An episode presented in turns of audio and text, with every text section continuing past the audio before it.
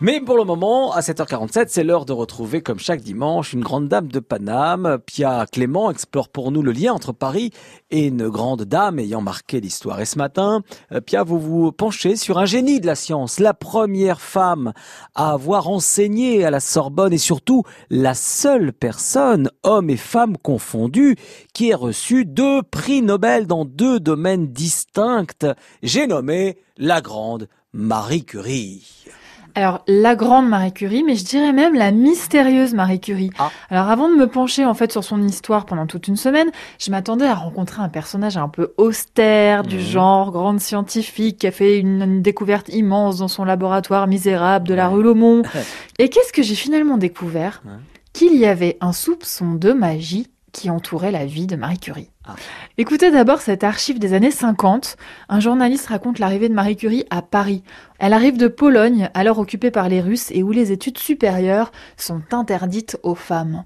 Qu'importe la banalité de l'interminable rue Lafayette, qu'importe la morne succession des magasins du boulevard Sébastopol, ces boutiques, ces ormes pelés, cette foule, cette odeur de poussière, tout cela, c'est Paris. Enfin, enfin, Paris.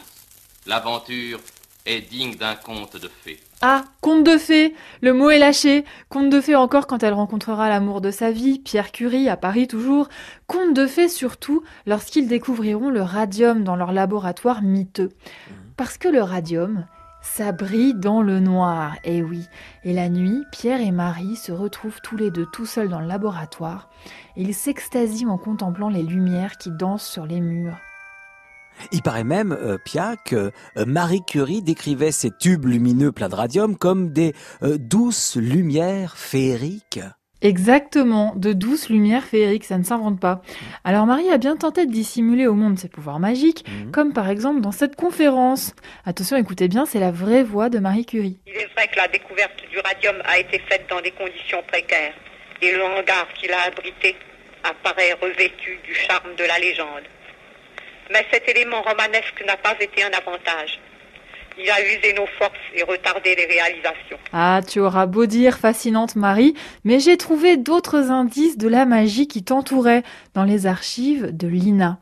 Ici, c'est Marcel Guillot, professeur à la faculté de pharmacie, qui raconte tes passages dans le laboratoire. Elle circulait avec sa robe noire silencieusement, de telle façon qu'on ne l'entendait pas marcher. On aurait presque pensé qu'il y avait quelque chose d'immatériel dans cette apparition. On la voyait circuler dans le laboratoire comme si elle avait passé à travers les murs.